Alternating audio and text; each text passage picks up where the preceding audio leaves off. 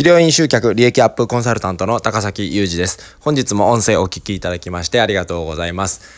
えー、先日ですね、オフライン集客のセミナーをさせていただいたんですけれども、まあその中のワークの一つでですね、まあ、集客をする前にですね、まず、まあ、いわゆるターゲットを決めましょうっていうとこで、まあ、どういった、え患者さんが、理想のターゲットなのかっていうのを考えていただく時間があるんですけれども、まあ、なかなかですね、えー、皆さん集客をしたいと思ってそういうセミナーに来てくださるんですけれどもそこのまずどんな人に来てほしいのかっていうところがですねなかなか定まってない先生が多いんだなと思って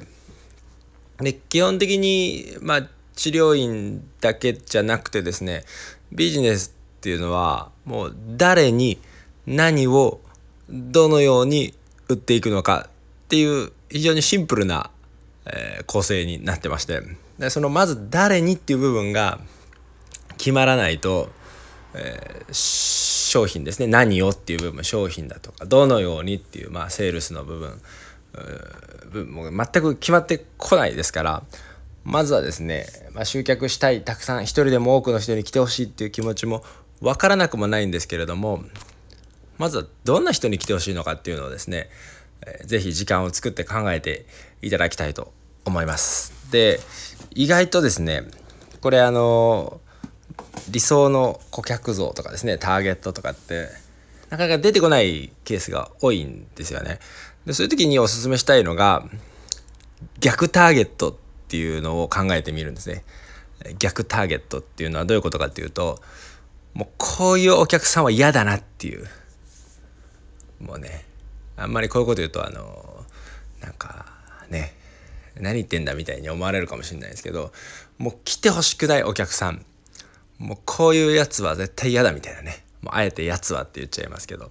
でそういう例えば僕の場合だったら約束を守らないとかですね。時間にルーズとかですね。まああの非常に態度が横柄だとか。まあ僕だけじゃなくてですね他の患者さんにもまあ、嫌な思いをさせてしまうような方は、まあ、できれば、えー、ごめんこうりたいなとい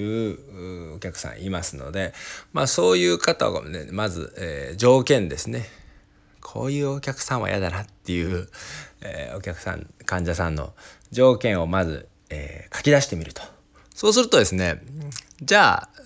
えー、その反対側どういう人かなっていうのが非常に出てきやすいのでまあいきなりこのいいお客さんというかねポジティブな方ってなかなか人間え出てこないことが多いのでまずは嫌な方、えー、できれば避けたい方のですね、え、特徴を、えー、挙げていただくと、え、まああの非常に考えがまとまってきやすいかなと思いますので是非ですね、えー、そういったことをですねまあ最初から理想のお客さん像が出てくる方はいいんですけれどもなかなか出てこないよっていう先生はそういうやり方も試してみるといいかなと思います。でそうするとターゲットが決まるとですねじゃあそういう方ってどういうことで悩んでるのかなとか、えー、そういう方ってどういうところにいるのかなとかっていうことが想像がだんだんとできるようになってきますのでそういったまず誰に、対して、えー、集客をしていくのかどんな人に来てほしいのかっていうのをまず、えー、いろんな小手先のテクニックを学ぶ前にですねそういったことをまず考えてみてください。それでは本日ここまでにしておきたいと思います。最後までお聴きいただきましてありがとうございました。